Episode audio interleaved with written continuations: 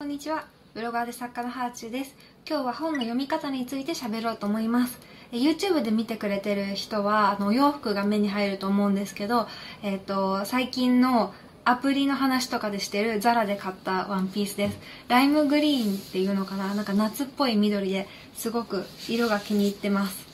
で、えっ、とね、最近本の読み方についての本を2冊ぐらい読んだんですよ。で、1冊目が平野啓一郎さんの本の読み方、スローリーディングの実践っていう本で、2冊目が、えー若松英介さんの本を読めなくなった人のための読書論という本ですね。まあどちらの本でも共通して言われているのは、本を読むスピードは重要じゃないよ。むしろ、まあ、速読みたいな、その早く読むことに重きを置く読書っていうのは、読書の本来の楽しみ方ではないよね。冊数自慢はあまり意味がないよねっていうことです。これものすごいよくわかります。あの私自身は結構本を読むのが早い方なんですけど、まあでもね、それってあの、たくさん読むうちに身についた自然な能力で、別にあの、フォトリーディングとか速読を習うためのあの、学校とか講座とかは受けたことないんですよ。まあそういうものもね、きっと情報の摂取とかには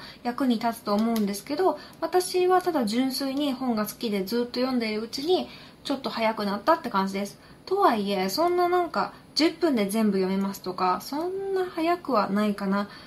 逆に私は早く読めちゃう本って、ファーストフードみたいなもので、そこまでこう栄養にならない。その代わり、時間がかかるけどよく味わわなきゃいけない読書っていうのは自分の身になるなっていうふうにあの思いますね。本を読んだ冊数を自慢する人って、まあ、ちょっと言い方悪いかもしれないけど、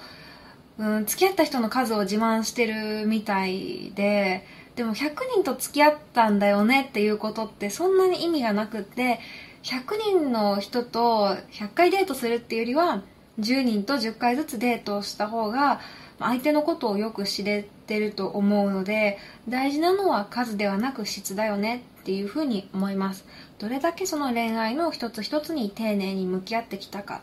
がやっぱり恋愛では大事になってくると思うんですけど読書も同じで一冊一冊をしっかり味わったかちゃんと吸収したかっていうことが大事だと思います。でね、まあ、私自身本を読むのが早いのでそれを結構人生の中でまあ、早いですねって褒められてきたりもしたんですけど早い代わりにやっぱね早く読んだものって忘れるのも早いんですよね。だからなんか、まあ、現実世界でも結構人の名前を覚えるの苦手なんですけどものすごい人物名を覚えられてないですね。本読み終わってもあの読後すぐでも主人公以外の名前忘れてたりとかします。だから、まあ、なおのことスピードは重要じゃないって思ってますね。書評なんかを書くときは1回目通読した後2回3回目読んでそれから書くようにしてます。やっぱ1回読むっていうのは内容を知ったっていう以上の価値はないと思っていてそこからさらに読み解くには何回も何回も読んでここの場面にはどういう意味があったんだろうとかこれはどういう意図でこの表現を作者は付け出したんだろうとかそういうところを読み解くのが読書を味わうということ本を楽しむっていうことだと思いますね。でね、まあ、スピードが役に立つのはビジネス本だったり自己啓発本とかですね、まああいうのってあの情報を摂取することが目的だと思うのでそういう時にはやっぱ速読とかでも役に立つのかもしれません、まあ、あと立ち読みとかする時自分のこうなんか読みたい本を探す時にバババババって試し読みする時とかはちょっと速読役に立つかもしれないですね。ざっくりの内容把握ができるので。でもそれ以外の読書は楽しく味わうものがいいのかなというふうに思います。まあ、特に小説は作者が磨き上げた文章表現をじっくりと味わうのが楽しいんですよ。で私も何冊か小説を書いていて、えー純文学って呼ばれるものを2作品出してるんですけど「あの仮想人生」っていう本と「通りすがりにあなた」っていう本。通りすがりにあなたが短編集で仮想人生っていうのが結構長くて1冊で1つのお話になってるんですけどやっぱねここの表現にものすごい時間をかけたみたいな数行があるんですよ。それをなんかさーって飛ばして読まれてあ読みました内容早くしましたみたいなこととね作者としてもちょっと寂しいんですよね。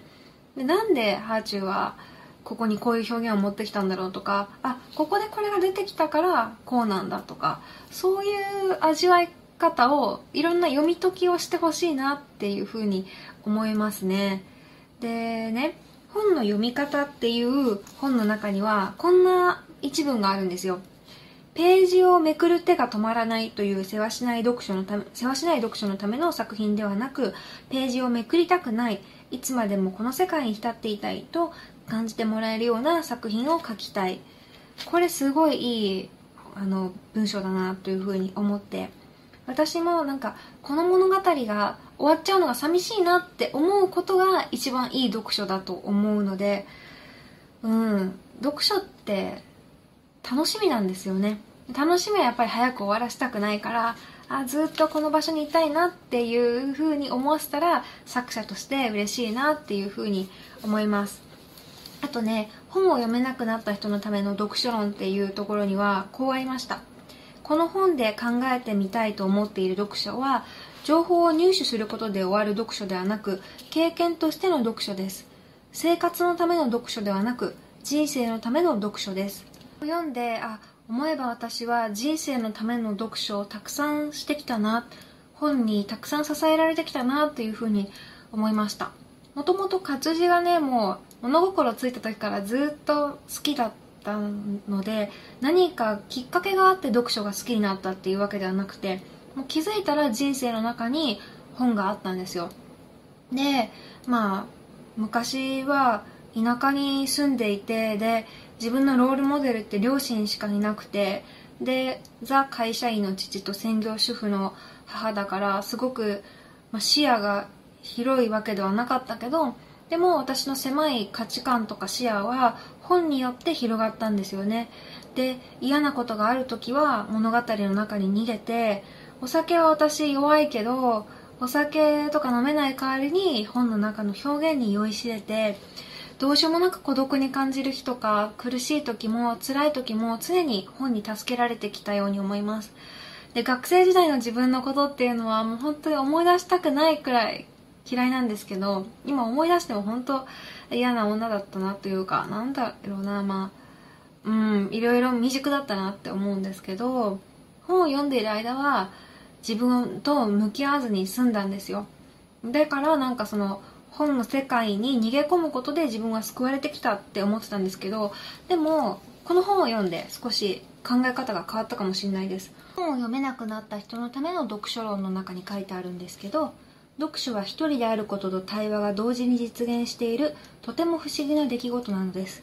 読むとは一人であるところに始まる言葉を通じて行う無音の対話なのです。ですから私たちは本から聞こえてくる声を受け入れる準備をしなくてはなりません。というね。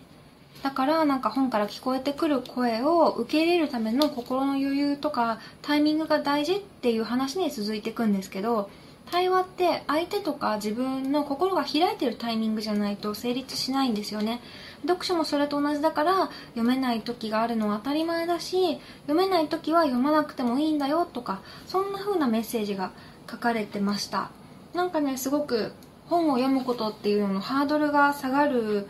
と同時に本っていうのをじっくり味わうことっていうのが自分の人生をすごく彩り豊かにしてくれるんだって改めて思わせてくれるような本でしたね。だからねなんかこの2冊を読んでから読書がより一層楽しくなったし一冊一冊の本に対して人と出会う時みたいにこう何て言うのかな向き合うぞっていう気持ちがすごく湧くようになりました。本と出会うために対話するぞ味わうぞっていうね気持ちで向き合うことによってなんかすごく今小説とかのこう味わう読書を新鮮にできている気がします。よかったらこの、えー、本2冊読んでみてください。本の読み方の本です。はい。今日はそんな感じです。読書好きな人が増えたらいいなと思ってご紹介しました。ではではまた。